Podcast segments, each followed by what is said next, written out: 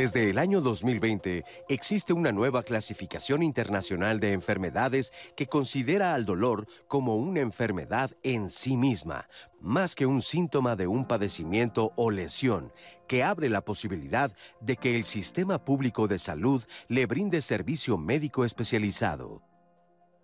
El dolor crónico primario se considera ya como tal una enfermedad. El dolor crónico secundario sigue siendo un síntoma de alguna enfermedad, ¿no? Como tal, el dolor crónico primario, en este caso, pues nos habla de una alteración que no, puede ser explicada por, por alguna otra causa, ¿sí? En este caso, podremos, este, como ejemplo, hablar de la fibromialgia. Cerca de un 30% de la población mundial tiene dolor.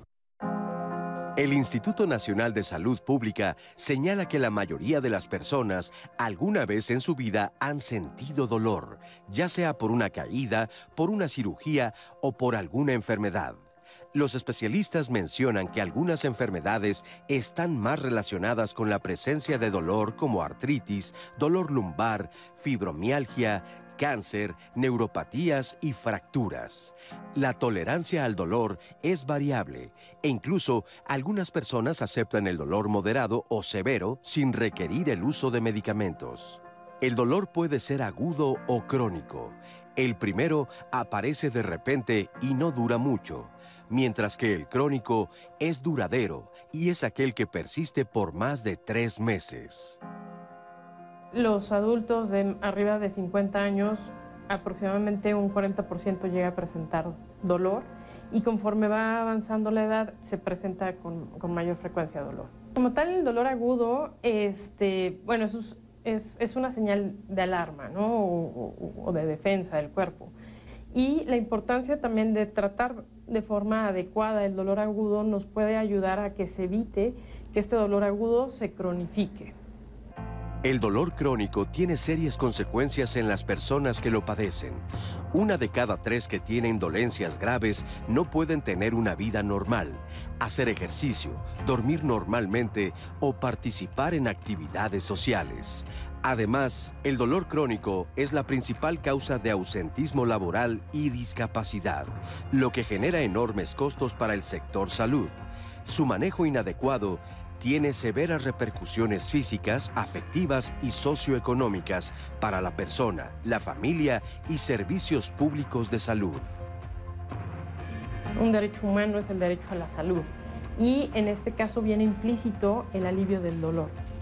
Eh, lo que es la Organización Mundial de la Salud también ha, generado ciertos eh, criterios o lineamientos de cómo encontrar este, este alivio del dolor. Capacitar de forma adecuada a lo que sería el, personal de salud. También es el acceso a los medicamentos y también quitar parte de lo que sería este tabú.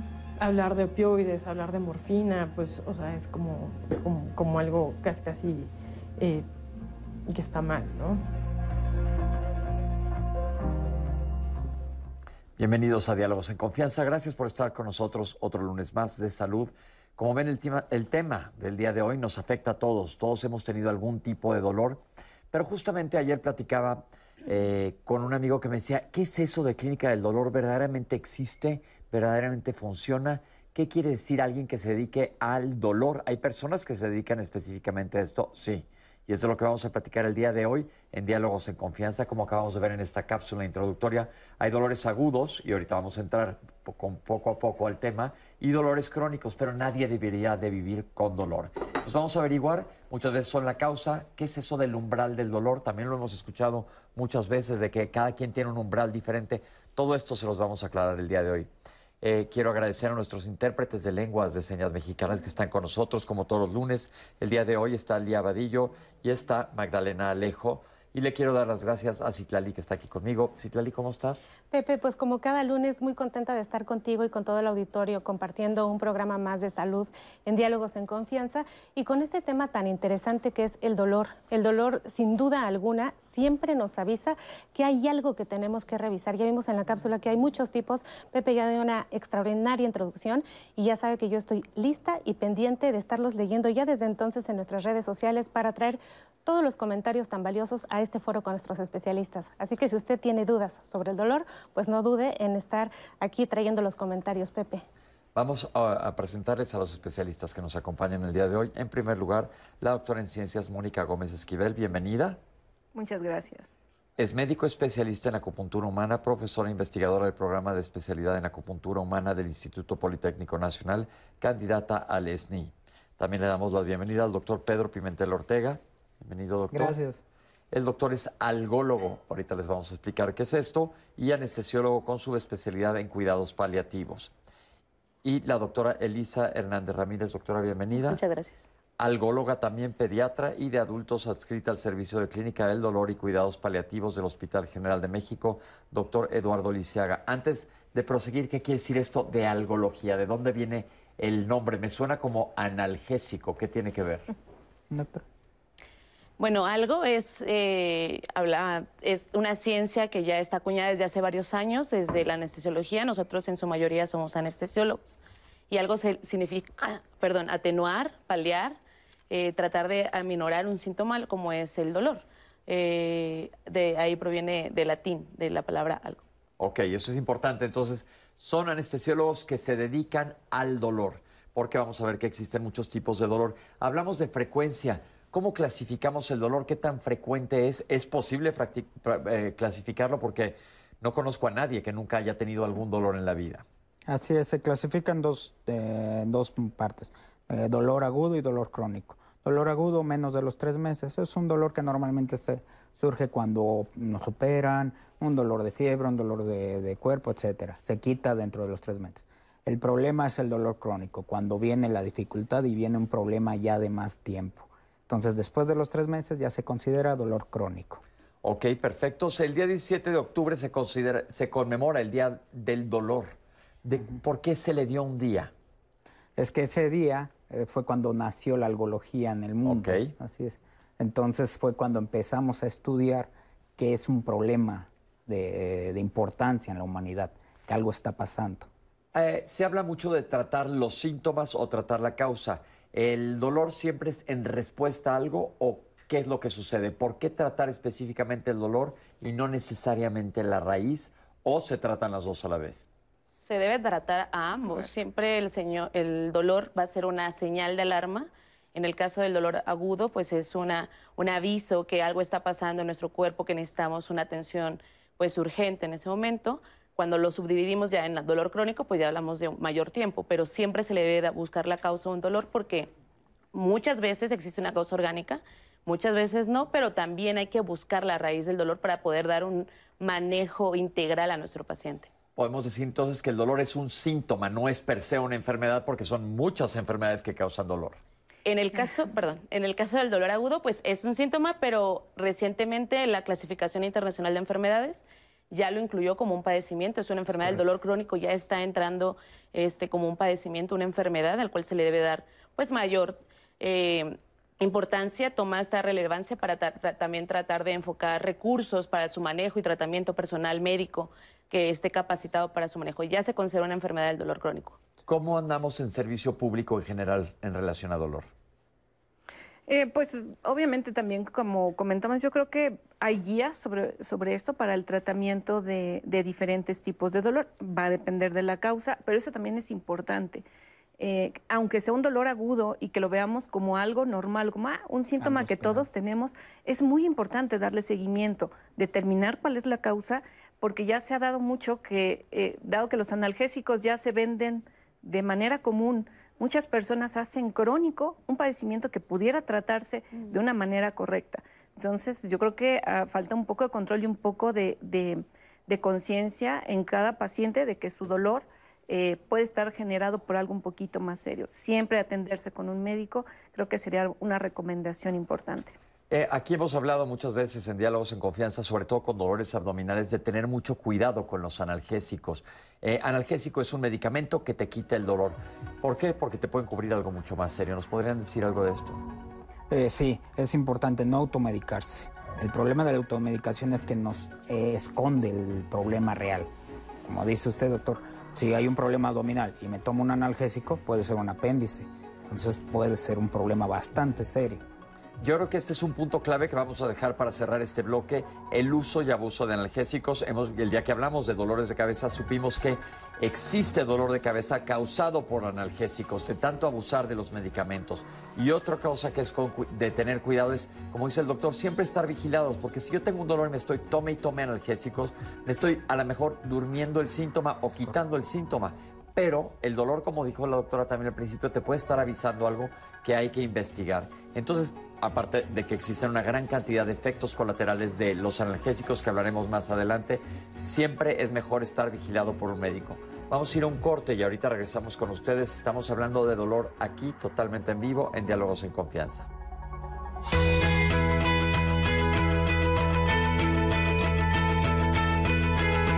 El tratamiento para el dolor que se puede proporcionar al paciente incluye el manejo farmacológico y no farmacológico. Los pacientes que lo padecen y sus familiares deben asesorarse médicamente para que se mejore su condición de vida.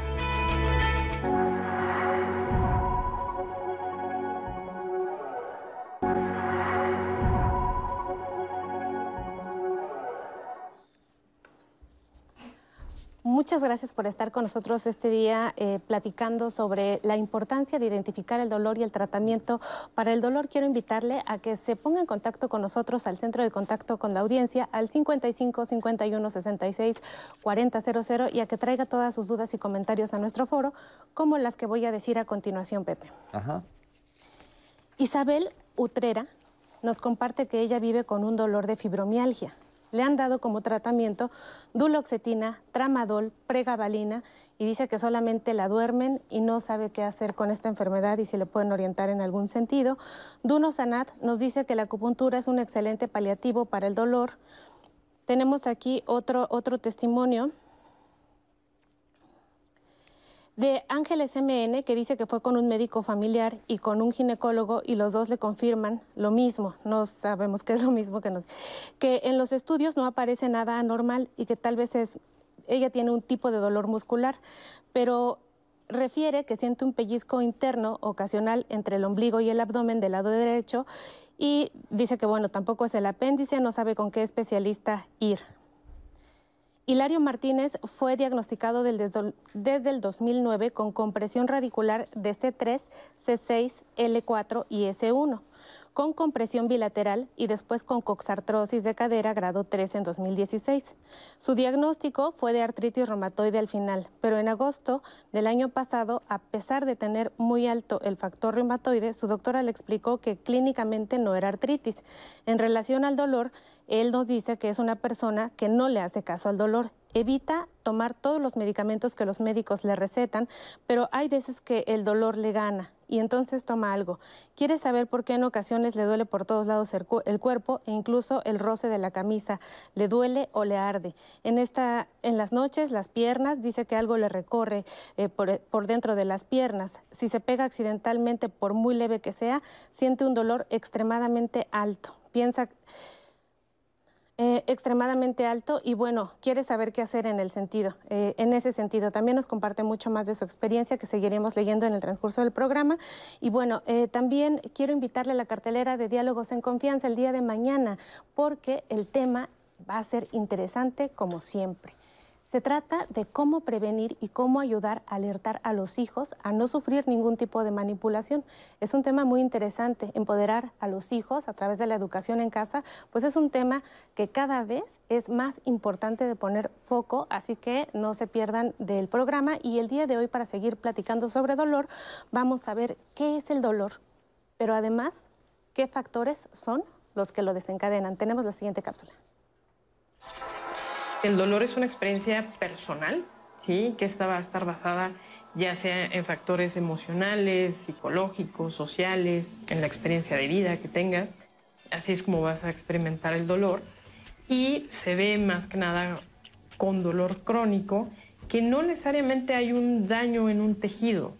¿sí? A veces no encontramos como tal una lesión o una evidencia de algún daño en alguna zona, pero el dolor existe. Como tal, ante un proceso doloroso, o sea, lo que vamos a tener es esta respuesta del cuerpo que va a ser inicialmente la liberación de ciertas sustancias inflamatorias Se va a generar una conversión de estas sustancias químicas en una respuesta eléctrica que va a viajar por las neuronas hacia la médula espinal y a final de cuentas al cerebro, donde se va a percibir como tal este daño y se va a generar una respuesta eh, del mismo cuerpo que van a se van a generar otras sustancias que en este caso nos van a ayudar a aliviar este dolor, que serían los opioides endógenos, lo que serían las endorfinas, y también se va a liberar noradrenalina y serotonina, que esto lo, lo, que nos van a hacer es que nos va a intentar pues aliviar este dolor y de alguna manera sanar y a la vez pues retirarnos del sitio que nos está generando daño. Un paciente con dolor crónico puede llegar a presentar algún tipo de dolor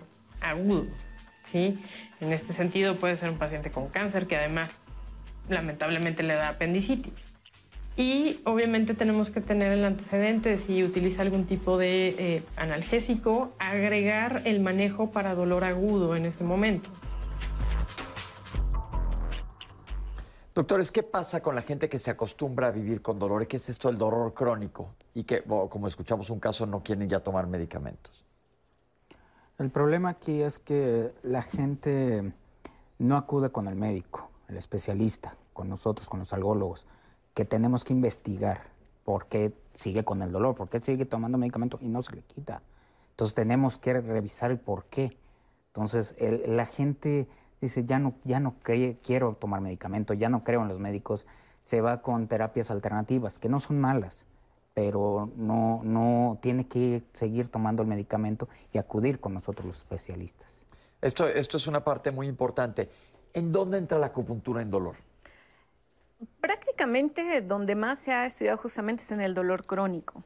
El dolor agudo eh, también tiene muy buen resultado, pero es justamente en esto, por todos los, todo lo que conlleva un dolor crónico. Bien, ahorita preguntabas, ¿personas realmente se acostumbran a vivir así?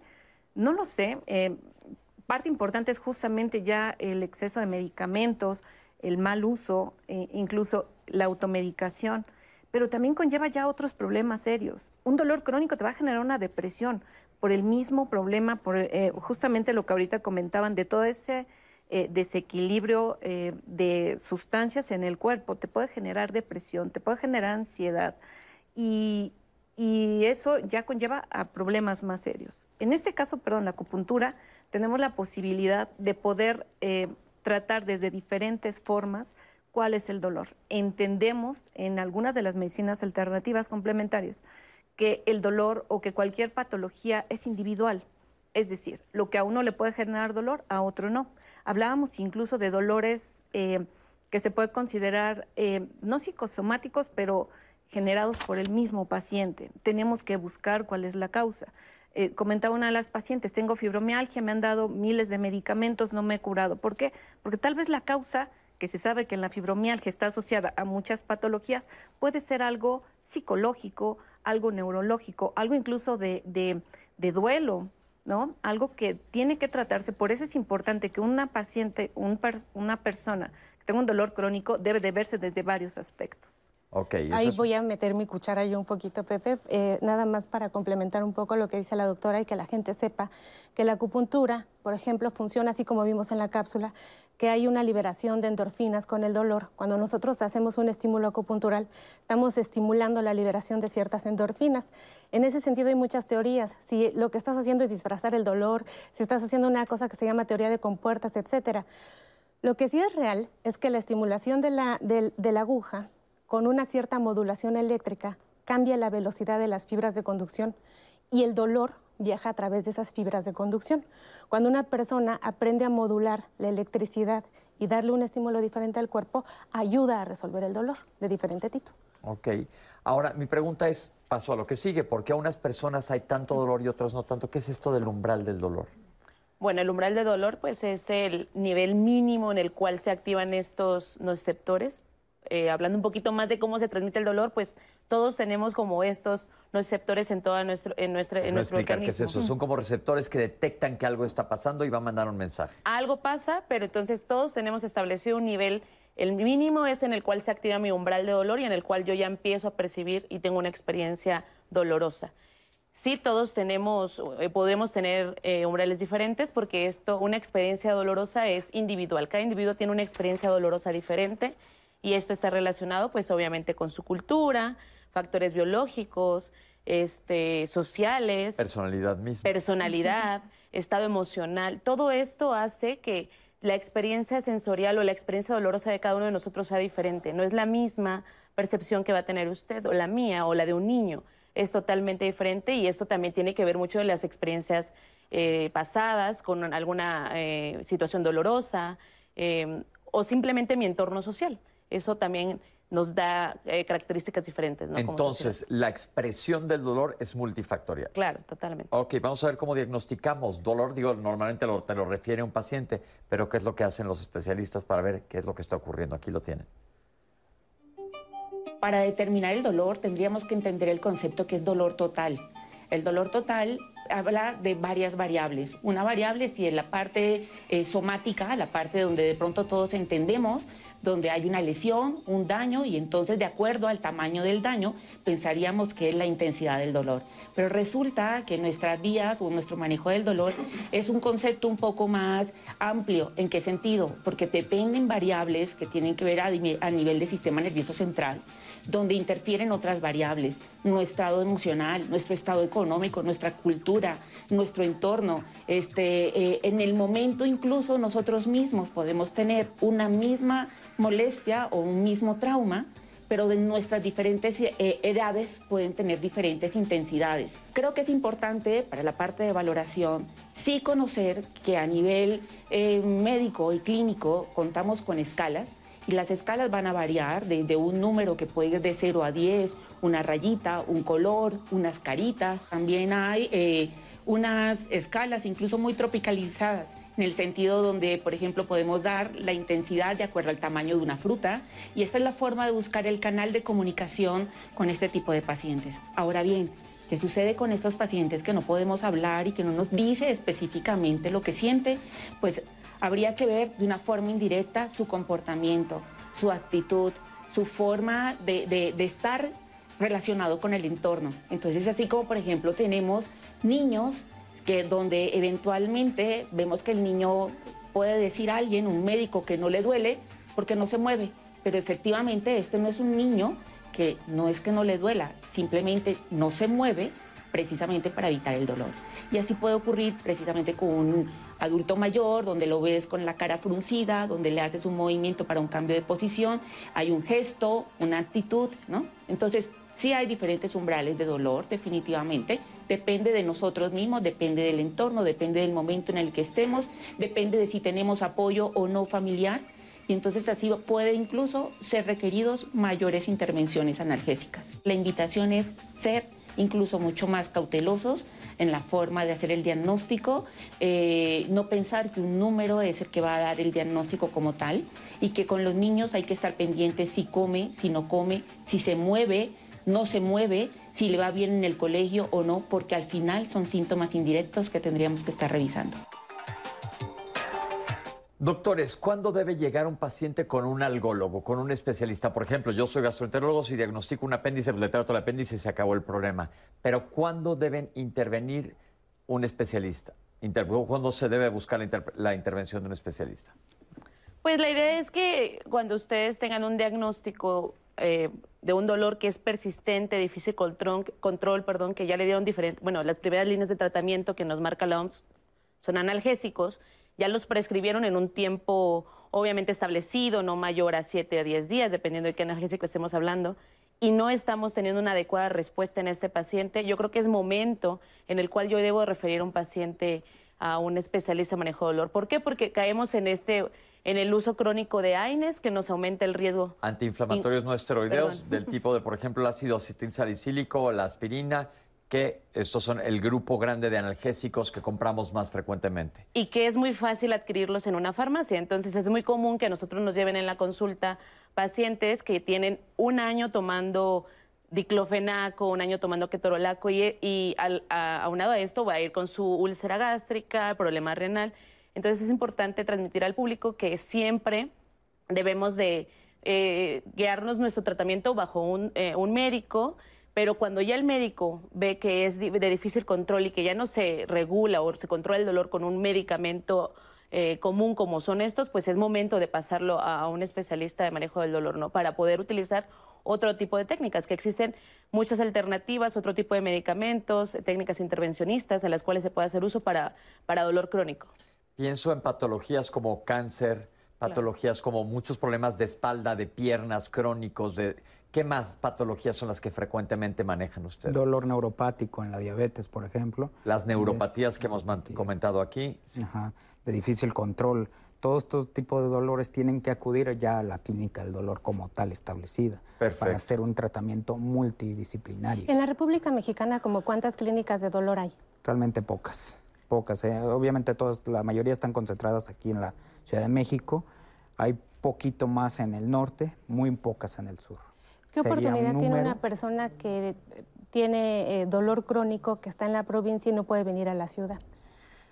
Por videollamada. Afortunadamente ahorita tenemos la, tecnología a nuestro alcance. es difícil también en esa gente que tenga pues, e, ese tipo de accesos con la videollamada, etcétera.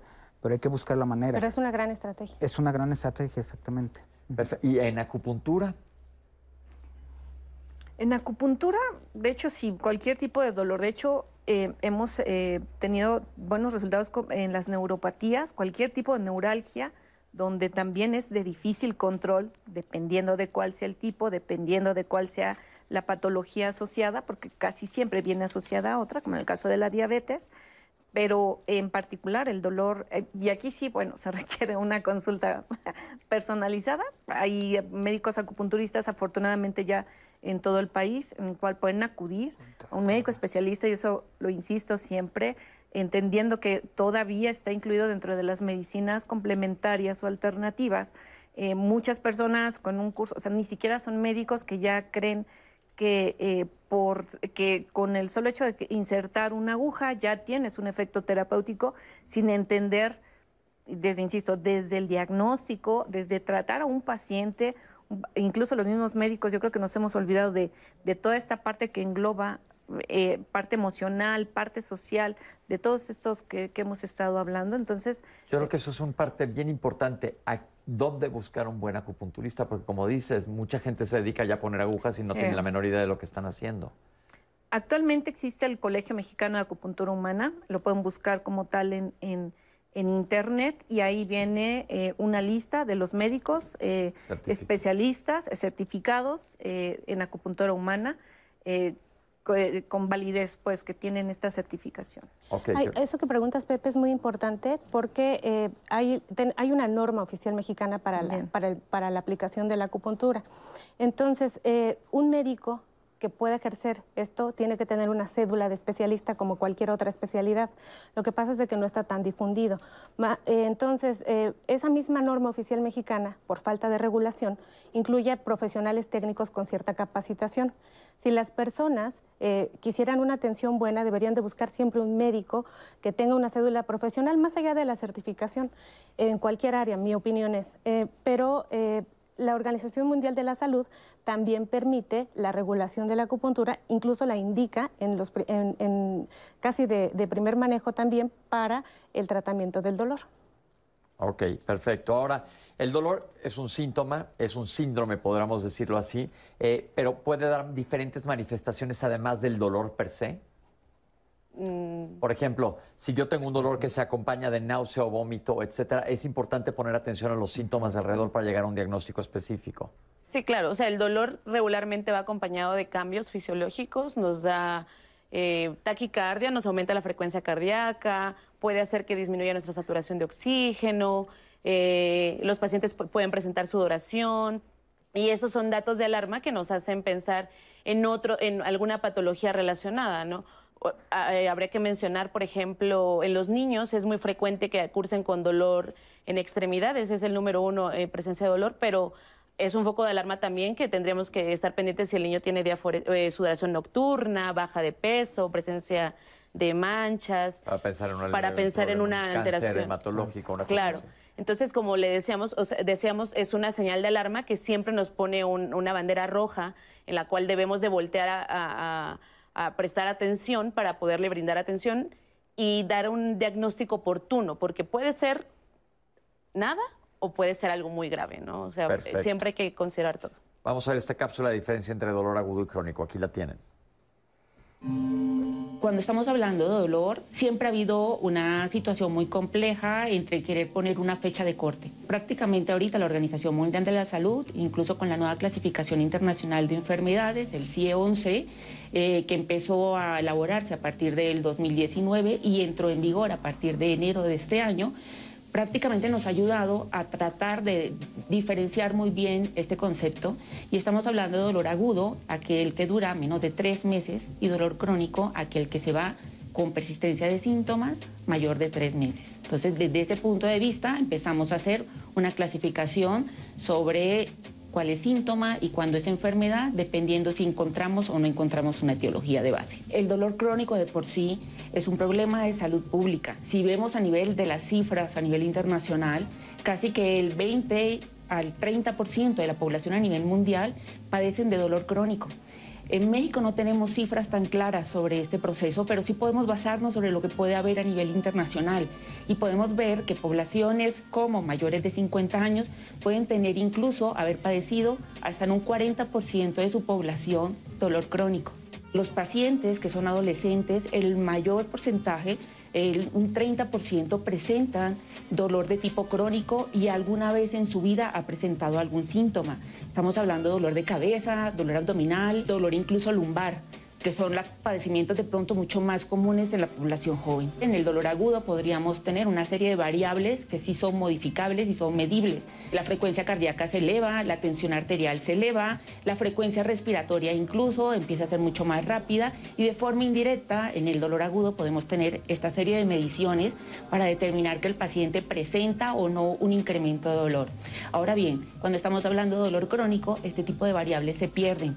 Entonces, si no tenemos esta conciencia de que un dolor crónico no me aumentó la frecuencia cardíaca, entonces vamos a pensar de manera equívoca que mi paciente no tiene dolor, cuando en realidad ya es un proceso de adaptación que tiene el paciente ante un evento repetitivo y entonces no vamos a tener estas variables medibles que sí podemos encontrar en el dolor agudo. Ok, crónico y agudo, pero hay diferentes tipos de dolor. Me refiero, es lo mismo un dolor de muela que un dolor osteomuscular. Yo les decía, híjole, ayer me dio un calambre de esos que te levantas a las 2 de la mañana y dices, ¿qué me está pasando? Me estoy volviendo loco y duele horrible. Así es. ¿Cómo? No sé ni siquiera si sea válida la pregunta que voy a hacer por primera vez aquí en Diálogos. ¿Un paciente cómo puede discernir si su dolor amerita irse al hospital o no? Depende de la intensidad del dolor. Ok, pero ahí volvemos a que pues, el umbral es variable. Es pero entonces, esto es un poco con jiribilla esta pregunta, porque yo le digo a muchos a los pacientes, el dolor está como para lanzarte al hospital. Sí, doctor, vete. Y ya se decidirá ahí si es un dolor que vale la pena tratarse o es una cosa seria o no. Porque ahí muchos de los pacientes entra la parte social y psicológica que hemos dicho. Ay, no, ir al hospital tampoco es para tanto. Claro. Claro. Pero ¿cuándo puede ser peligroso minimizar un dolor? Mire, eh, o sea, todos esos dolores pues pueden estar eh, acompañados de diferentes síntomas, por ejemplo, un dolor precordial que se puede acompañar de una ¿Qué es un sensación dolor precordial? perdón, un dolor en el corazón, En el pecho. en el pecho, que siente el paciente una eh, tiene una sensación inminente de muerte porque así lo expresan tal cual. Eso el paciente des- puede describir este en este momento tengo una sensación de tengo miedo, tengo sensación de que puedo morir. En ese momento, pues obviamente nosotros le decimos a nuestros pacientes, acude a una valoración de urgencia. Eh, con- hablando un poquito más de las diferencias de tipo de dolor, pues sí se subdivide, entonces tienen diferentes característi- características. Hay un dolor neuropático y un dolor noceptivo. A ver, me voy a ir, voy a ir interrumpiendo. Soy muy interrumpidor. Claro. Interruptor, perdón. ¿Dolor neuropático qué es? Se asocia o está relacionado con una lesión nerviosa. Y entonces el paciente nos dice, yo siento calambres, tengo Piquetes. piquetes, me arde la pierna, siento hormiguitas. Esos son los síntomas que refieren. Regularmente está, está ligado a un dolor crónico, entonces eh, no es una sensación que el paciente Me lo- despierte que a las 3 de la debute mañana a correr con eso. se atenúa. ah, eh, Su dolor disminuyó después de un, le- un leve Masaje. masaje. Pero ¿qué pasa cuando es persistente? Pues ya es un dolor crónico y va a lleg- va a- se va a convertir en un dolor crónico. Pero así es el dolor neuropático. Ok. Por otro lado, tenemos el dolor nociceptivo, que a su vez lo subdividimos en dolor somático. Vamos a, dividir, ¿qué quieren decir las palabras? Somático es el dolor de las vísceras, o sea, el, el- de- de la- el Un dolor muscular, perdón, dolor este, del muscular. Lo que le duele es la articulación, el músculo, la articulación. El tejido blando de alrededor El tejido blando, le duele la rodilla. Es un dolor somático. Y al dolor visceral, pues ya nos referimos a un dolor en específico de la vesícula biliar, el apéndice, un apéndice, este, un dolor abdominal relacionado con una gastritis. Eso es un dolor eh, visceral. Entonces tenemos dos subdivisiones importantes ahí. Pero esto van a ser los médicos que decidan cuál es. Claro. Ahora, eh, si llega un dolor, por ejemplo, regreso a, a dar oportunidad a la acupuntura, alguien con apendicitis, sabemos cuál es la causa, no tiene mayor juego la acupuntura en ese No, momento. en ese caso no. O sea, ¿Podemos decir es quirúrgico. que la acupuntura va más enfocada a dolores que sean más crónicos? Definitivamente. Si bien sí se usa, por ejemplo, para cólico eh, vesicular, cólico renal, entendemos la urgencia. Es decir, ese tipo de dolores sí o sí se tiene que ir al hospital para determinar la causa, si está viendo... Resolverla. Y resolverla, definitivamente. Sin embargo, o sea, eh, me refiero, hay escritos que mencionan que sirve mucho para ese dolor, para, para el dolor de vesícula, ¿no? Por ejemplo. Sin embargo, no se recomienda que se sería igual que un analgésico. Estamos atenuando, y Atenuando. estamos posiblemente tapando una cosa que puede ser de urgencia. Que yo creo que ese es uno de los puntos más importantes del programa del día de hoy. El no automedicarse o si ves que tu dolor no está cediendo, tienes que ir a investigar qué es lo que está pasando. Porque, por ejemplo, voy a poner el ejemplo más claro de todos que nosotros tristemente lo vemos varias veces al año. Hace dos semanas me tocó. Paciente que me dice, doctor, llevo dos días de dolor de panza, no se me quita, tengo náuseas, no tengo hambre, me he tomado ya, llevo 20 pastillas. A ver, déjeme revisarla. Y a la hora, nada más le puse el estetoscopio y oigo silencio, bueno, más bien no oigo nada, el abdomen silencioso, que el abdomen hace ruidos. Dije, bájese una tomografía, el, apéndice reventado, te- un caos terrible. ¿Por qué? Por haber tomado analgésicos. Entonces hay que tener mucho cuidado. Vamos a seguir aquí en vivo, tenemos muchas preguntas y Citlali está lista para darme todos los mensajes que tienen ustedes. Gracias por escribirme a mi teléfono también. Muchas gracias.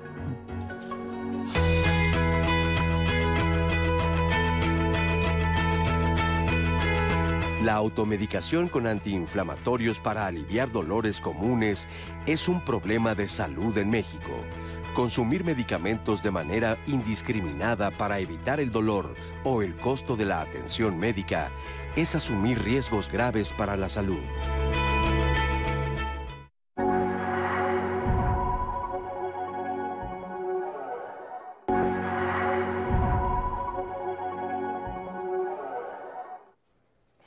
Seguimos platicando esta mañana en este foro sobre los tratamientos que existen del dolor y estoy muy pendiente escuchando pues todas sus experiencias que han tenido con el dolor o sus familiares y veo claramente que es un tema que merma la calidad de vida y que los limita y bueno, quiero agradecerles esa confianza que siempre nos tienen en escribirnos a nuestras redes. Voy a traer más comentarios, Pepe. Ajá. Recuerden que sus dudas y comentarios tienen un lugar al final de nuestro programa, en el último bloque.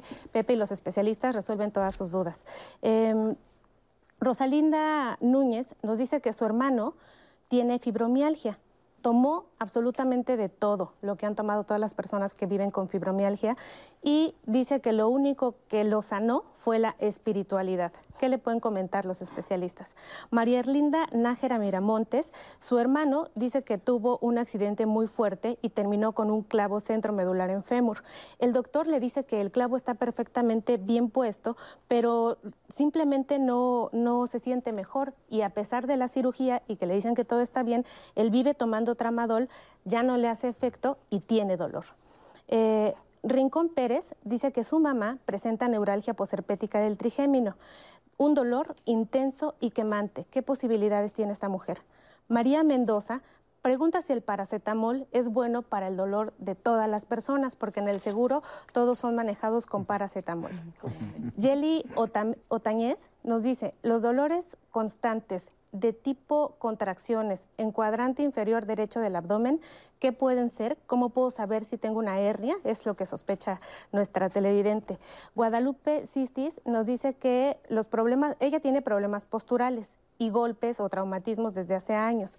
Por un accidente, eh, dice que secundario a este accidente ella tiene todos los golpes y que jamás la vieron en un servicio médico. Ahora ella vive con dolores y su doctor le dice que pues ya tiene que aprender a vivir con dolor.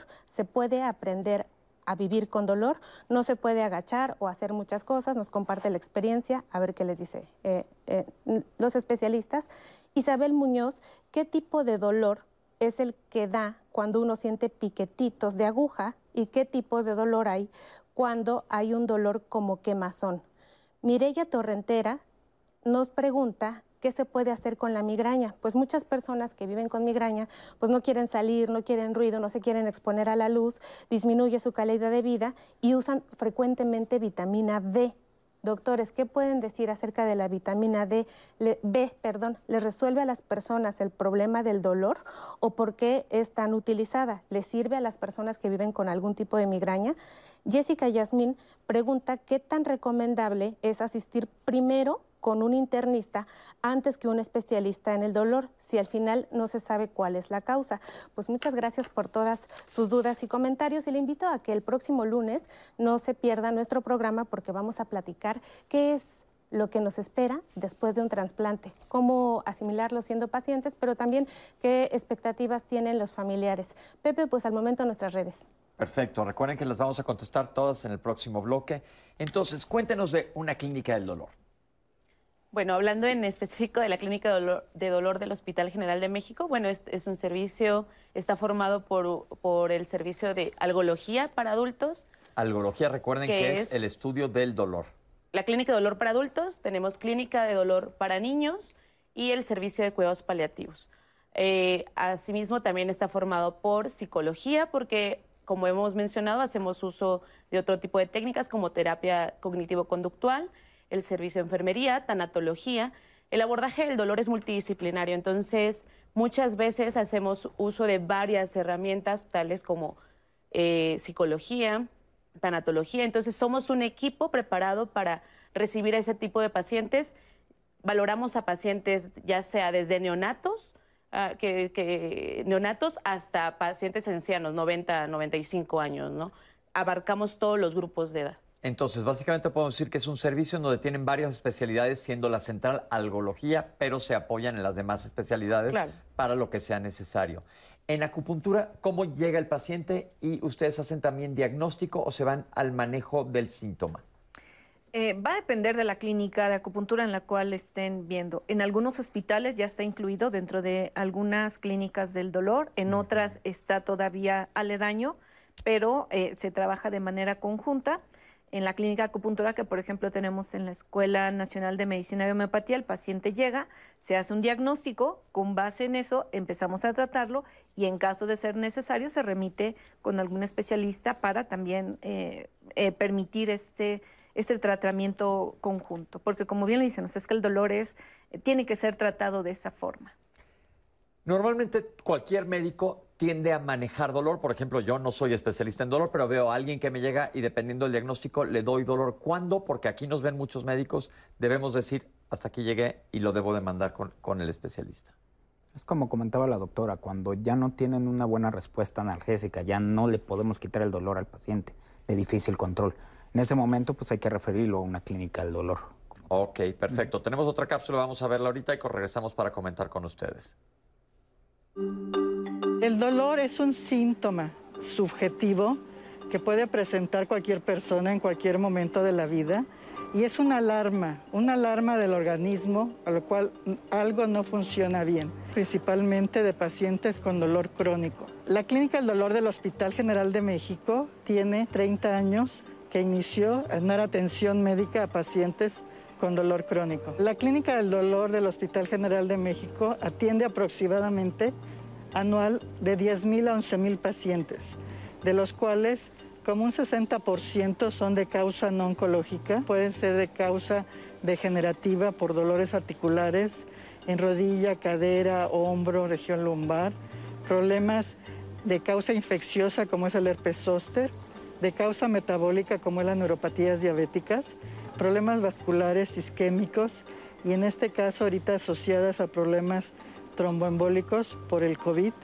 y dentro de las causas oncológicas sigue siendo dentro de las enfermedades el cáncer de mama, cáncer de próstata, del pulmón como las principales causas de enfermedades oncológicas que pueden presentar dolor crónico eh, en, el área afectada. Y no solo dolor, se acompañan de otros síntomas, como puede ser náuseas, vómitos, estreñimiento. El dolor crónico no solo es el dolor eh, como síntoma, sino va asociado a alteraciones psicológicas del paciente, como alteraciones del estado de ánimo, de la conducta, hasta estados de depresión. Esto va a repercutir a su entorno laboral, social, familiar. No solo es el dolor, sino esto ya, ya repercute en otras áreas eh, del paciente, por lo cual es importante dar atención no solo al síntoma de dolor, sino a, otros síntomas que estén asociados y a esferas como psicológicas que pueda tener alteradas el paciente. Esto es importante porque hablamos que no en todos lados de nuestro país existe el acceso. El doctor ya dijo que se puede, gracias a la telemedicina, acceder. Eh, pero, ¿cómo le puede hacer algún paciente que nos está viendo? Tiene que ir a su hospital general y de ahí se va a referir normalmente cuando es una situación que se requiera. ¿Y cuáles son los planes a futuro en el país para ir expandiendo? Pues podemos decir que es una especialidad, subespecialidad nueva. Se podría decir que sí, depende mucho del sistema de salud. Eh, por ejemplo, en el IMSS, yo también trabajo en el IMSS, eh, la idea es capacitar a más médicos sobre el dolor para poder mandarlos a, diferentes regiones del país. Entonces, ¿Quién puede hacer algología? ¿Eh? ¿Qué perfil de médico puede hacer algología? Ahorita ya se abrió la candidatura para médico general, incluso, o incluso para otras especialidades, no nada más anestesiólogos. Pueden ser este, psiquiatría, puede ser este, geriatrías, etcétera. ¿Cuánto dura la especialidad? De uno a dos años, dependiendo mucho de la escuela. Ok, perfecto. Esto es importante para que lo sepamos y qué bueno que se está expandiendo esto porque es muy importante. ¿Qué? Ahora le voy a hacer una pregunta que puede ser difícil. Los pacientes cuando llegan a la clínica del dolor dicen esto es algo nuevo, ¿qué me van a hacer? ¿Cómo tranquilizarlos? Porque cuando te, presentas ante algo nuevo, aquí ya, ya se habló que los factores psicológicos son muy importantes. El miedo, el desconocimiento de qué es una clínica, ¿cómo lo manejan ustedes? ¿Qué se le explica a los pacientes? Aquí es muy importante, pues claro, la empatía hacia el paciente. Obviamente tenemos pacientes que llevan años padeciendo dolor y qué triste que alguien diga me estoy acostumbrando al dolor o tengo que acostumbrarme al, dolor, ¿no? Es un derecho universal que ya actualmente que debemos todos recibir un tratamiento oportuno y tenemos deberíamos de tener acceso a tratamiento para el dolor. Pero la consulta básicamente en una clínica de dolor es igual cualquier consulta con un médico. Vas a este, consulta. Vas a consulta. Obviamente está ligado con una, un interrogatorio de signos y síntomas, una exploración detallada. Eh, siempre hacemos énfasis en la zona que nos está refiriendo el paciente que tiene dolor, hacemos ciertas pruebas, también hacemos uso de ciertas escalas que se han mencionado en las diferentes cápsulas, dependiendo de la edad. Habrá pacientes como un escolar o un lactante que pues no puede expresarme, no, no, no tiene conciencia de los números, o tendremos pacientes del otro lado de, de, otro polo como un geriátrico con algún problema de demencia, que también puede ser difícil una valoración. Para este tipo de pacientes hacemos uso eh, de las escalas, de los signos vitales, cómo se encuentran, cómo encontramos su frecuencia cardíaca en ese momento, la presión arterial, la cara, el rostro que me está mostrando mi paciente, cómo tiene su ceño, la nariz, el surco, todos estos se recaban, es como recopilar eh, toda esta información y armamos un rompecabezas al final de la consulta para decir, ah, bueno, yo eh, tenemos un diagnóstico presuntivo de este, esta puede ser la causa. Obviamente también hay que hacer uso algunas veces de algún estudio de imagen. Claro. No todos los diagnósticos se eh, basan en, estudios de imagen. Nuestra, la consulta, pues obviamente la, el diagnóstico es clínico en lo que observamos en el paciente, pero sí debemos de, eh, utilizamos como otros estudios, como una electromiografía, una resonancia, tomografía, ultrasonido, dependiendo de cuál sea la estructura o la, parte del cuerpo que el paciente refiera eh, el dolor, ¿no? O sea, dolor de cabeza. Todo debe de ser con un orden y un interrogatorio dirigido para poder conocer todos estos detalles que es súper importante que nos brinden nuestros pacientes para conocer de qué estamos hablando, en dónde estamos parados. Perfecto. Hablamos que ya la, acupuntura cada vez está más integrada como apoyo a las clínicas de dolor, pero ¿cuánta gente va directo a acupuntura sin haber tomado analgésicos, etcétera? ¿Y cuándo saben ustedes cuándo mandarlos?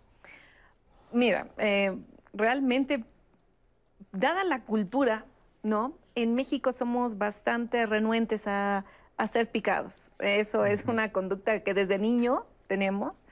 Y entonces casi siempre cuando ya van a acupuntura cuando ya pasaron por varios especialistas, incluso mencionan, de verdad, es, eh, ya pasé con el brujo, ya fui a todas las terapias posibles y ahí es cuando van con nosotros. Em, aún así, ya cuando... Eh, eso es en, alguna en alguna parte tal vez de la población. Otros ya están considerándolo como una opción, eh, dado justamente estas personas que no quieren tomar medicamento ya eh, o que ya en algún momento tuvieron una mala experiencia, entonces ya acuden directamente con nosotros. Casi siempre dolores de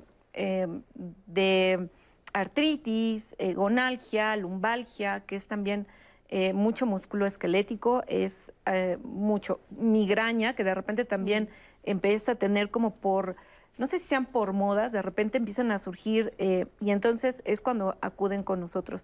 Pero sí, dolor agudo, muy poco van. Perfecto. Tenemos una cápsula de las opciones de tratamiento para el dolor. Vamos a verla. El tratamiento del dolor se maneja dependiendo la intensidad y localización del dolor y el tipo de dolor. ¿sí? El dolor, de acuerdo a temporalidad, se divide en dolor agudo y crónico. El crónico es aquel que se presenta por más de tres meses. El dolor puede ser ocasionado dependiendo del tipo de enfermedad, como decía, de causa oncológica o no oncológica, y las características del dolor, si es un dolor somático, o sea que es un dolor localizado, opresivo, punzante, que puede ser en una articulación, el dolor visceral, que es un dolor también intenso, mal localizado, eh, opresivo, tipo cólico, o el dolor neuropático, ocasionado por lesión de algún nervio, de algún plexo, que ocasiona dolor paroxístico, lancinante, ardoroso. Y dependiendo del tipo de dolor e intensidad, podemos administrar analgésicos, antiinflamatorios no esteroideos, en el caso de un dolor leve.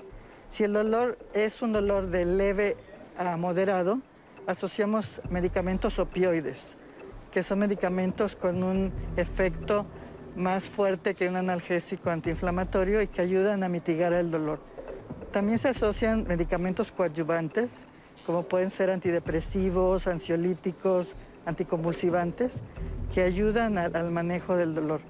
Un opioide se utiliza cuando el paciente, como mencionaba, tiene un dolor de moderado a severo se puede asociar eh, y dependiendo la intensidad del dolor y de la localización del dolor o cuando ya el analgésico simple ya no funciona. El uso crónico puede ocasionar problemas gástricos o renales y entonces no hay que administrar analgésicos por mucho tiempo.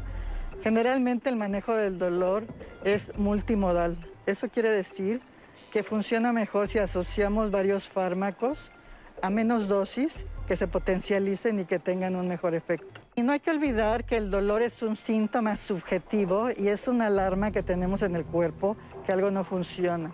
Y yo creo que este síntoma no hay que echarlo de menos y hay que acudir al médico para una valoración médica, porque puede decir que algo puede ser leve, pero puede ser una enfermedad grave o el inicio de, una enfermedad como un cáncer o otro problema eh, más, más fuerte, ¿no? Sí es importante no automedicarse, ya que muchas veces no conocemos los efectos que pueden tener estos fármacos en el organismo y en lugar de ocasionar un beneficio podemos tener un daño, ¿no?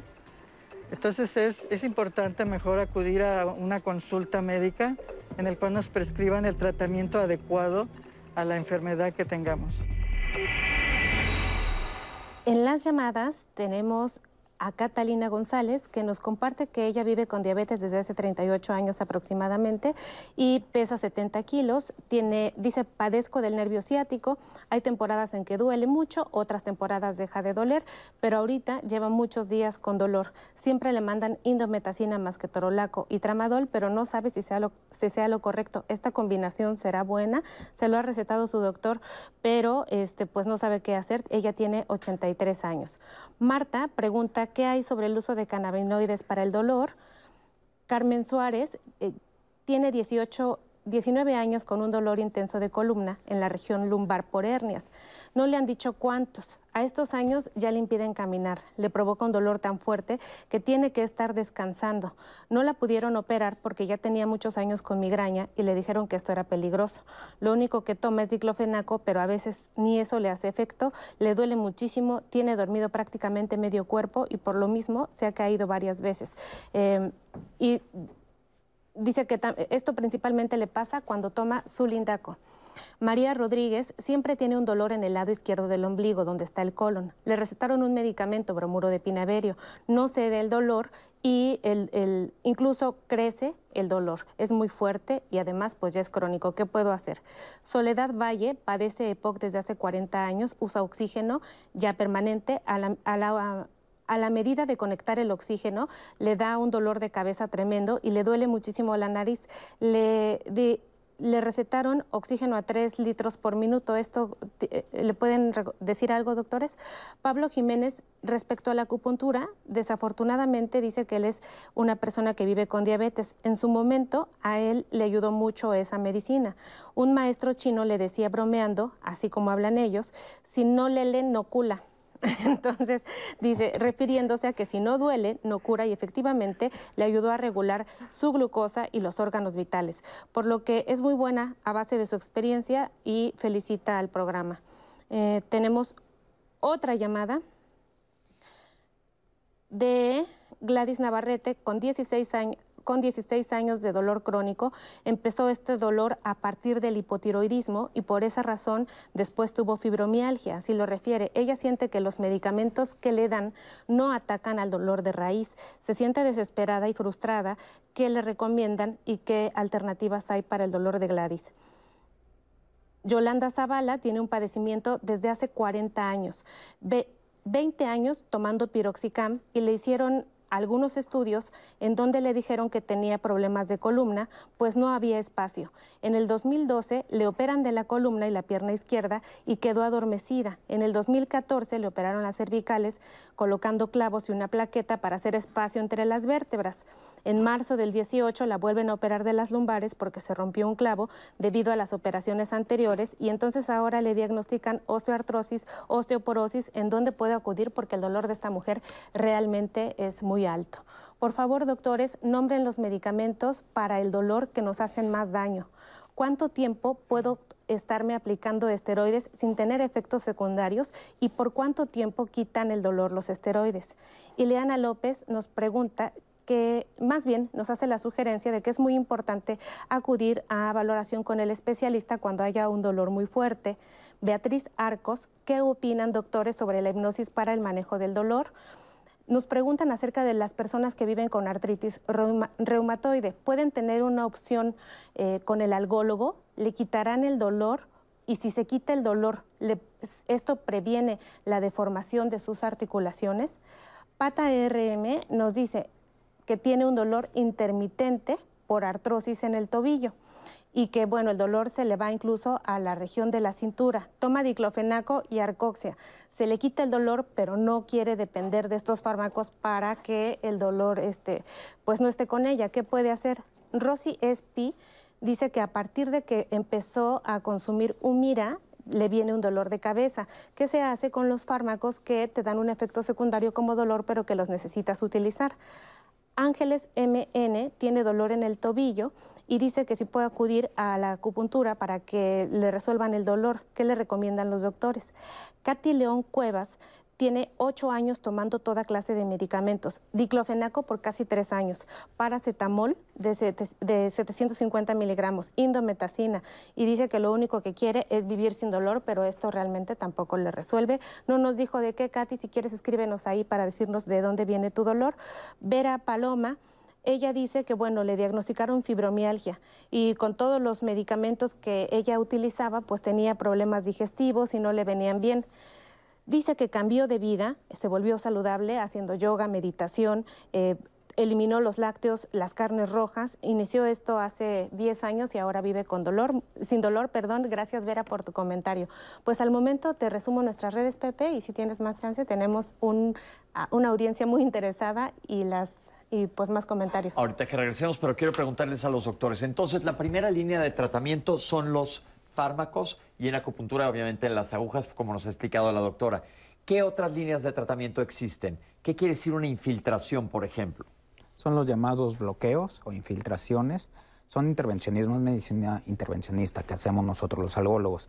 Son piquetes como tal, eh, tratar de, llegar a lo que es el nervio o la zona afectada a través de unas agujas para poner medicamento antiinflamatorio para mejorar o neuromodular el dolor, que vaya disminuyendo ese dolor. ¿Y de qué depende el éxito de una? Porque hemos escuchado que hay personas que les va muy bien y otros que no.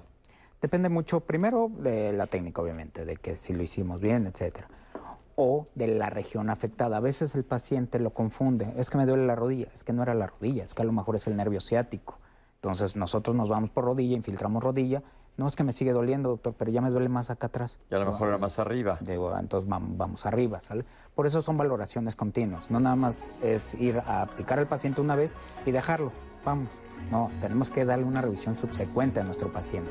Para ver si es necesario hacer diferentes intervenciones, de las cuales vamos a regresar a platicar más. Que la doctora nos amplíe un poco más el tema en dónde podemos más utilizar acupuntura. No solo eso, sino existen muchas otras cosas que existen también para el dolor más allá de los fármacos. Y otro punto que no hemos tocado, los opioides, derivados del opio, por así se le, se le, llaman a estos medicamentos, que son muchos, que en otros países lo utilizan muchísimo más y sí pueden tener efectos colaterales serios cuando no están vigilados y desencadenan un problema muchísimo más serio de vida. Esto no lo hemos hablado, pero vamos a regresar porque tenemos muchas de sus preguntas que contestar y vamos a pedirles a los doctores que nos hablen de estos temas de los cuales les he estado hablando ahorita, porque también es bien importante que conozcan esa posibilidad de tener efectos colaterales y saber con quién ir y sobre todo estar bajo vigilancia médica. Vamos a un corte. Regresamos con ustedes aquí en Diálogos en Confianza.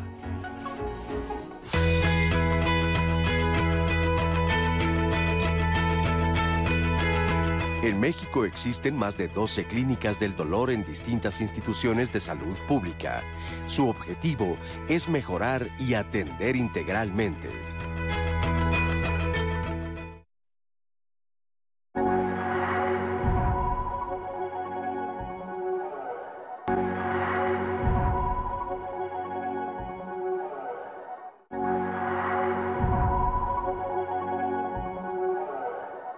Una ciencia que ya está acuñada desde hace varios años, desde la anestesiología. Nosotros en su mayoría somos anestesiólogos. Atenuar, paliar, eh, tratar de aminorar un síntoma como es el dolor. Eh, de ahí proviene del latín, de la palabra algo. Se clasifican dos, eh, dos partes, dolor agudo y dolor crónico. Dolor agudo menos de los tres meses, es un dolor que normalmente se surge cuando nos operan, un dolor de fiebre, un dolor de, de cuerpo, etcétera. El problema es el dolor crónico, cuando viene la dificultad y viene un problema ya de más tiempo. Entonces, después de los tres meses ya se considera dolor crónico. El dolor va a ser una señal de alarma. En el caso del dolor agudo, pues es una, un aviso que algo está pasando en nuestro cuerpo, que necesitamos una atención pues urgente en ese momento. La clasificación internacional de enfermedades ya lo incluyó como un padecimiento, es una enfermedad del dolor crónico, ya está entrando este, como un padecimiento. Dado que los analgésicos ya se venden de manera común. Muchas personas hacen crónico un padecimiento que pudiera tratarse de una manera correcta. Siempre atenderse con un médico creo que sería una recomendación importante. La gente dice, ya no, ya no quiero tomar medicamento, ya no creo en los médicos, se va con terapias alternativas, que no son malas, pero no, no tiene que seguir tomando el medicamento y acudir con nosotros los especialistas. No estamos teniendo una adecuada respuesta en este paciente. Yo creo que es momento en el cual yo debo referir a un paciente a un especialista en manejo de dolor.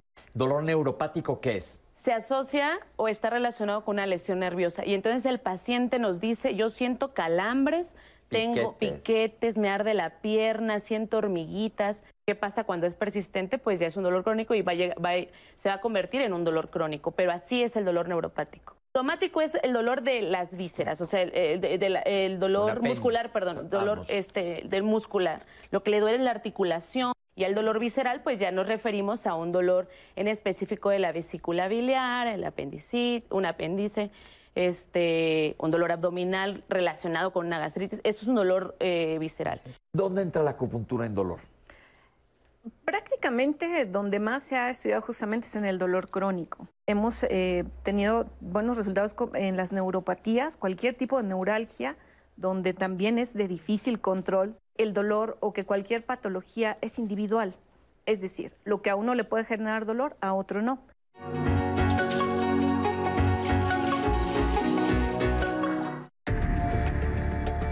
En México, cada 19 de septiembre se conmemora el Día Nacional de Protección Civil con el fin de no olvidar los sismos ocurridos en 1985 y 2017. Estos eventos evidenciaron que es necesario ser parte de una población preparada para enfrentar una emergencia de tales magnitudes, por lo que cada año, en este día, se realizan un simulacro y actos en homenaje a las víctimas de estos sucesos. Después del sismo de 1985, se construyeron las bases para el establecimiento del Sistema Nacional de Protección Civil, que también se dedica a impulsar acciones preventivas, el auxilio y la recuperación después de cualquier desastre natural. En 1990 se inauguró el Centro Nacional de Prevención de Desastres, CENAPRED, y en el 2000 se aprobó la Ley General de Protección Civil. Y por decreto presidencial, en 2001 se estableció el Día Nacional de Protección Civil. Esta conmemoración recuerda la necesidad de contar con instrumentos administrativos e interinstitucionales que permitan coordinar una respuesta ante los desastres naturales que ocurran en suelo mexicano pero también pone la presencia de la población como eje central para ampliar la cobertura de los protocolos de protección civil en todos los sectores sociales, además de incentivar y llamar a que toda la población participe de manera activa.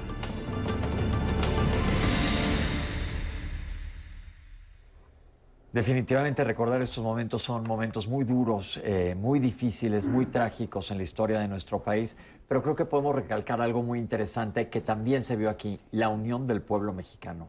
Es algo que hay que ver, que podemos hacerlo y pensar todos en el bien de México como se ha hecho. Ahora sí que se saca la casta en estos momentos y hay que recordarlo. Pero seguimos aquí en el programa, doctores.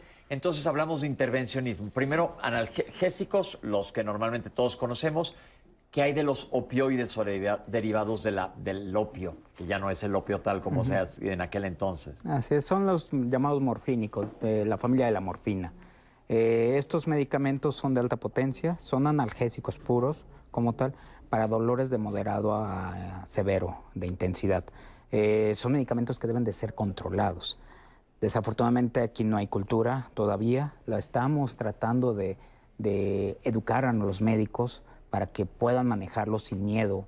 No son medicamentos que sean eh, peligrosos, pero tienen que tener una, una vigilancia estrecha, porque si no vienen los problemas. Es decir, estos medicamentos, si no tienes una vigilancia estrecha, el paciente se puede volver adicto a estos medicamentos, que es lo que se ve en otros países y es una tragedia verdaderamente. Es correcto. Inclusive no los puedes tú ir a comprar a la farmacia, ni cualquier médico, yo mi receta no sirve para estos medicamentos. Entonces, esta es la segunda línea de medicamentos que manejan los algólogos, luego las intervenciones como que hablamos, los bloqueos, ¿qué más? Bueno, nosotros nos regimos mucho por guías de práctica clínica. Justo hay una escalera. Si yo tengo un dolor leve, pues les doy los analgésicos comunes que compramos en farmacia. Para un dolor moderado a severo, como decía el doctor, ya utilizamos los opioides. Estos se subdividen. Hay uno que sí se puede adquirir de forma fácil, el tramadol es un opioide. Mm. También tampoco nos podemos ir al otro extremo de utilizar tramadol de manera indiscriminada porque es un opioide. Entonces, todos los opioides tienen efectos adversos de los cuales nosotros buscamos titularlos de manera adecuada para tratar de contrarrestarlos. Y justo en esta escalera también eh, está agregada una herramienta más que es el intervencionismo, los procedimientos intervencionistas dirigidos a la modulación de, dolor. Estos son eh, guiados por ultrasonido o con fluoroscopía o imágenes de rayos X. Se pueden hacer con medicamentos analgésicos que tengan una vida promedio, un alcance eh, no muy duradero, por decirlo de este modo, y podemos utilizar otros tipos de terapias como lo es la radiofrecuencia, que es una, es una tecnología que también se está utilizando justo en, una, lesión en el nervio para tratar de inhibir o modular esta percepción de, en, esta, en el nervio que está transmitiendo esa información dolorosa al cerebro. ¿Es una denervación? Como tal, no es una, es una lesión térmica, no, estamos, no, no se está cre- creando una lesión irreversible al nervio, pero sí estamos tratando de modularlo, que no llegue esta información en su totalidad al cerebro de que hay una lesión ahí presente. Nosotros La- siempre le decimos a los pacientes, el hecho de que te hagas una radiofrecuencia, un procedimiento de este tipo, tú te tienes que cuidar igual como si tuvieras el mismo problema, porque quizás voy a inhibir la respuesta al dolor, pero aguas. El dolor es una señal de alarma que te está protegiendo, te está protegiendo y te está diciendo, tienes un problema. Entonces, el hecho de que no lo percibas no quiere decir que el problema se haya resuelto quizás en su totalidad. Estamos modulando el dolor, pero hay que seguirnos cuidando del mismo modo como si tuviéramos dolor. Perfecto. ¿En acupuntura se escalan o se inter- cuando algo no está funcionando, qué es la, la opción? Eh, sí, también tenemos que determinar, insisto, la causa. Nosotros tenemos también algunas otras terapias. La electroacupuntura, como mencionaba Citlali, es de hecho lo más utilizado, que es la aplicación de agujas con estímulos eléctricos a través de, un aparato, en el cual modulamos y es bastante efectiva en el caso de la analgesia. Eh, el uso de láser también, láser terapia específica para eh, puntos de acupuntura. Eh, y en caso que también tengamos nosotros, porque también tenemos limitaciones, eh, lo, lo referimos ya para alguna cosa más intervencionista. Bueno, vamos a, a darle respuesta a la gente que nos ha estado escribiendo. Tenemos muchas preguntas. Citlali tiene más, déjame sacar estas, Citlali, y vamos sacando las que quedan después para que no Claro perdamos sí, tiempo yo escribiéndolas. Tengo fibromialgia y hay muchas preguntas de fibromialgia. Ya me dieron muchos analgésicos y no funciona. ¿Qué hay con la fibromialgia, doctores? La fibromialgia es un problema multidisciplinario, Así no es solo con medicamentos. A veces llegan los pacientes con fibromialgia al médico y, cree el médico que le va a quitar el dolor con la pastilla, con el intervencionismo. Y no es así. Venía una de las preguntas que una de las pacientes trató con yoga, trató con salud mental, trató con eh, medicina alternativa y, mejoró. mejoró. Entonces es un tratamiento mul- multidisciplinario. El dolor no viene solo. Perfecto. Tengo un dolor muscular en el abdomen tipo un pellizco. ¿Qué hago? Averiguar de qué se trata tu dolor, ir con el médico. A lo mejor necesitas un ultrasonido. Y había otra pregunta que hablaba de qué es una hernia. ¿Cómo sabes si es una hernia? Un ultrasonido te lo puede decir. Tengo una compresión radicular. Además tengo artritis reumatoide, pero yo no quiero tomar ni hago caso de tomar medicamentos. A veces me duele todo. ¿Qué hago? Aquí es otro apartado también diferente, es las enfermedades reumatológicas también hace que tengamos una exacerbación de muchos cuadros dolorosos, ¿no? Entonces, lo que sí se ha visto eh, que, que tiene bastante evidencia científica es que en el curso de una enfermedad reumatológica, si yo controlo la enfermedad reumatológica, también voy a tener un mejor control de dolor. Entonces, si esa paciente está dejando de tomar su medicamento, su tratamiento de base, que es para la artritis, pues de manera muy difícil vamos a controlar todos los eh, cuadros dolorosos que puede llegar a presentar un- una paciente con artritis reumatoide. Perfecto. ¿Es verdad que las mujeres tienen mayor umbral que los hombres? Un hombre no aguantaría un parto. Es correcto. Sí, es Sí, sí, es correcto. Perfecto. Ya otra persona que habló de fibromialgia y que lo que le ayudó fue la espiritualidad, como dijo el doctor, es multifactorial el manejo. Eh, tomo tramadol todo el tiempo por, por un clavo intramedular, pero no se me quita el dolor. Tengue- ¿Tendré opciones de algo más? Sí, claro. Yo creo que sería evaluarla, escalarla a otro tipo de medicamento y buscar alguna terapia agregada, ¿no? Tengo neuralgia posterpética, es muy, muy dolorosa. ¿Se puede controlar? Sí, sí, se controla. Sí, la idea sí. Ok. Es el paracetamol lo utilizan para todo. ¿En verdad es buen analgésico? Realmente sí es bueno, pero bien indicado. Esa es la, la respuesta. Ok. ¿Cómo sé si las contracturas que tengo son causadas por una hernia en mi espalda? Hay que hacer esto. Hay que No, sí, revisar. claro. Ok. ¿Los traumatismos viejos es verdad que cuando te haces más grande duelen después? Creo que sí. O sea, muchos pacientes llegan y dicen, me caí hace 20 años, pero no hicieron un estudio de imagen y ahorita tienen tres hernias, ¿no? Entonces sí. Ok. En Estados Unidos se han causado una gran cantidad de drogadictos por el abuso de analgésicos. ¿Qué nos pueden decir al respecto? El pro- Perdón. No, adelante, doctor. El problema del- de Estados Unidos creo que es esta prescri- prescripción indiscriminada que hubo de opioides. Entonces, lo que se está tratando de hacer en México, nuestro sistema de salud, es regular esa salida con estos recetarios. Entonces, no se prescriben de manera indiscriminada. ¿no? Tengo severos dolores lumbares por contracturas del músculo psoas, es un músculo que va de la espalda hacia la pelvis, y ya hice fisioterapia y no se me acaba quitando, me regresa cada rato. Ahí puede ser una buena opción el intervencionismo. Ok, perfecto. ¿Cuál es el peor dolor que existe? ¿El del riñón? El de cáncer, el oncológico. El dolor oncológico, ok. Vamos, si el dolor oncológico puede ser una cosa totalmente incapacitante, sí. Los de neuralgia dicen que los de neuralgia. Neuralgia de trigémina. También. Del trigémino. Sí, es súper. Ok, tengo pi- como piquetes de aguja por todos lados y sensación de quemazón. ¿Qué puedo hacer? Esa Es es una una, neuralgia. característica. Una neuralgia. Pero es el dolor neuropático. Dolor neuropáticos del que se comentó, tratarse. ¿La migraña se puede tratar con vitamina B? El día que hablamos aquí de cefaleas y dolores de cabeza no se habló de vitamina B como tratamiento de migraña y te recomendamos ver a un neurólogo porque existen medicamentos preventivos para la migraña. ¿Qué hay de los fisioterapeutas que te dan acupuntura? ¿Ellos están capacitados para hacerlo? No tendrían que tener una revisión por el médico, ¿no? Definitivamente. O sea, los el fisioterapeuta eh, tiene eh, eh, formación para tratar enfermedades osteoarticulares, pero no todos están capacitados para, para aplicar acupuntura. Entonces, eh, en- repetiría lo mismo. Hay muchos cursos y de gente que eh, pertenece a, o sea, que son profesionales de la salud, incluyendo eh, fisioterapeutas que lo, que lo aplican, pero tendríamos que eh, Buscarlos en el determinar. colegio. Sí, de Colegio preferencia. mexicano, ¿verdad? Colegio Mexicano de Acupuntura Humana. Exacto, pues ok, lo vamos a poner en las redes. Eh, ¿qué, qué es mejor, ir con el internista o el algólogo? Son especialidades diferentes. No, no, no podemos escoger uno u otro. El internista es para el control de enfermedades crónicas y el algólogo es para el dolor crónico. Tengo 83 años, tengo 38 años viviendo con diabetes, tengo dolor ciático que va y viene, me dan indometacina, ketorolaco, esto es bueno, no siempre, de repente tiene, como dice, exacerbaciones y remisiones. Cuidado con tu estómago y tus riñones. Sí, la sugerencia sería que acudiera a un algólogo porque por su edad tenemos problemas, podemos exacerbar un problema renal, hepático, eh, Gastrointestinal. gástrico, gastrointestinal. Y además es diabética, de tiene, vive Sí. con diabetes hace 38 años, no vaya a ser que sea un dolor neuropático, Neuropático. asociado. Eh, ¿Los cannabinoides funcionan para el dolor? Sí, sí, de hecho es una terapia eh, adyuvante que nos ayuda para el control del dolor. Ok. A una paciente que habló dijo que ella no la quieren operar porque tiene migraña y tiene medio cuerpo dormido. Eh, aquí lo que le quiero decir es que la migraña no es una indica- contraindicación para cirugía, pide otra opinión. Eh, toma su lindaki, como dicen los doctores, vigila tus riñones y tu sistema digestivo. Tengo dolor en el abdomen, es crónico y me han dicho que es colitis. ¿Tengo que ir con un algólogo? Pues sí, pero primero con el gastroenterólogo, Claro. porque usted es su especialidad. Ok, tengo enfermedad pulmonar obstructiva crónica. Cuando me pongo el oxígeno me duele la cabeza y me da dolor en la nariz. ¿Existen opciones? Pues es que eh, él eh, o ella eh, ocupa el oxígeno de por sí, entonces necesita ese medicamento para pues, eh, sobrellevar la, la salud adecuadamente. Perfecto. Habló un paciente que vive con diabetes y dice que la acupuntura le ha ayudado mucho para el dolor neuropático. Es una Es buena indicación. fabuloso. Sí, claro. Ok.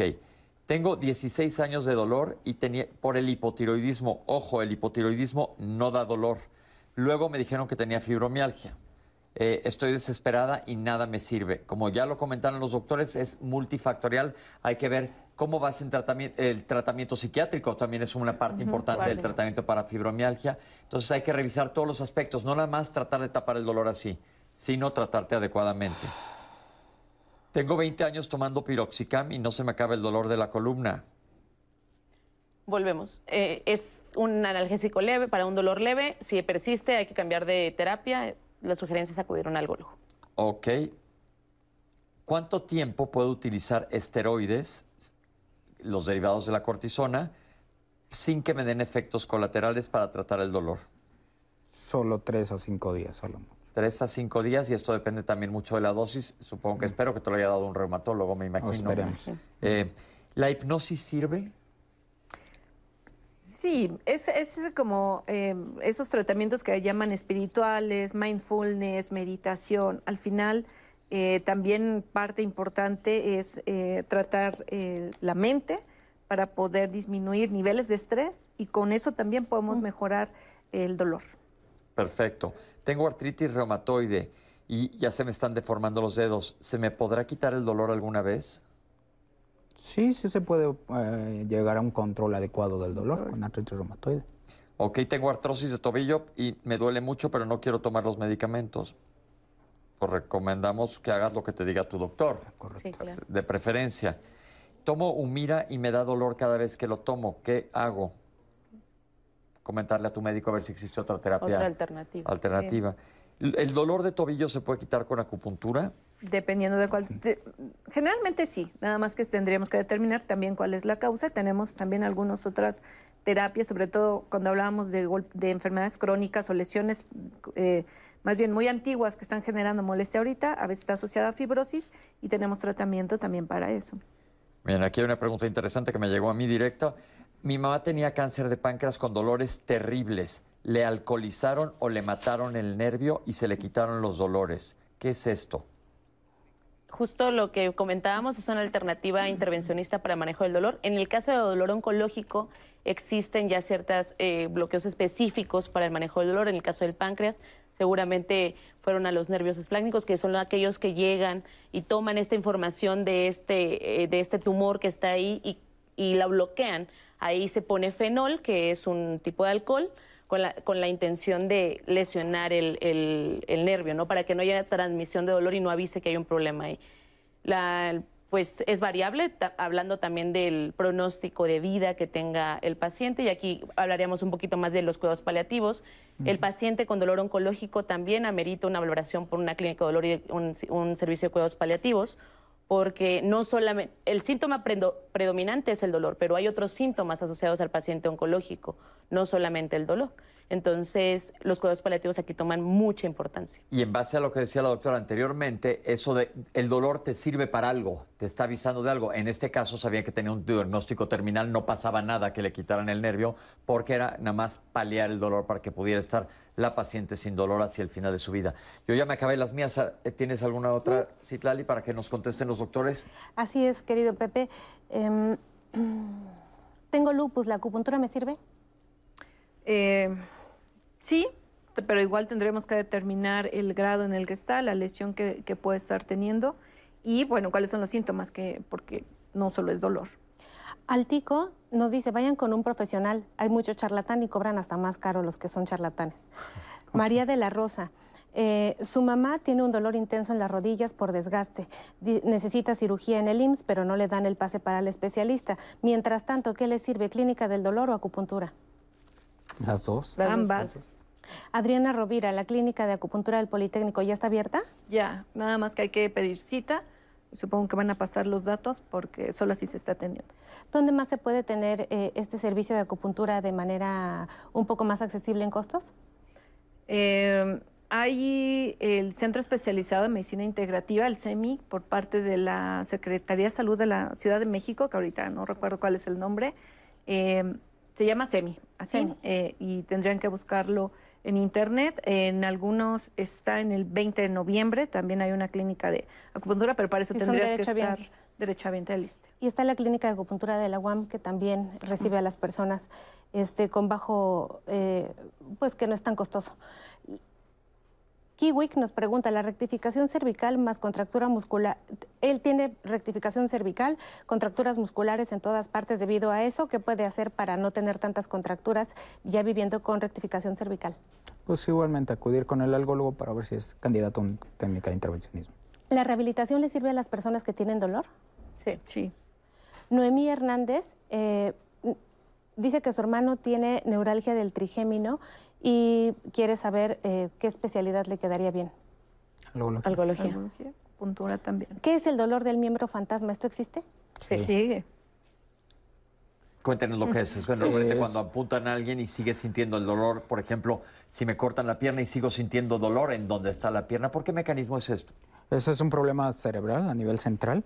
El paciente se le amputa la pierna y dice, me sigue, eh, sigo sintiendo lo que son los dedos de los pies, incluso me sigue doliendo igual. Entonces, es un problema de neuromodulación, es, es cuestión de tiempo. Necesitamos otros medicamentos que son los ayudantes, que fue una de las preguntas que comentó doctor, que son eh, medicamentos antidepresivos, anticonvulsivos, que son a dosis para dolor. ¿sale? Tenemos que modular ese dolor a nivel central para que deje de doler a nivel Perfecto, pues llegamos hacia el final del programa. Como ven, es un programa, un tema amplísimo. Eh, espero que les quede claro lo que es una clínica del dolor. Eh, sabemos que hay acupuntura, hay fármacos y más allá de los fármacos se puede elevar el tratamiento porque la gente se queda pensando en no me sirven los medicamentos. Acabamos de ver que te pueden hacer muchas otras cosas si tienes un dolor crónico. Pero para concluir el día de hoy es no te automediques por ningún motivo. Hay que buscar cuál es la causa de tu dolor, sobre todo como dije el ejemplo más sencillo, si la causa es una piedra en el riñón, que te quiten la piedra, el apéndice, que te quiten el apéndice, pero existe mucho tratamiento para el dolor y se está afortunadamente en el país ampliando el conocimiento para que llegue a todas las comunidades, como se comentó anteriormente. Quiero darle las gracias a especialistas por acompañarnos el día de hoy. Muchísimas gracias. Gracias. A nuestros intérpretes de lengua de señas y Citlali. Pepe, como siempre, un placer. Gracias. Pero sobre todo a ti en casa, gracias por acompañarnos. Esto fue Diálogos en Confianza y te veo el próximo lunes.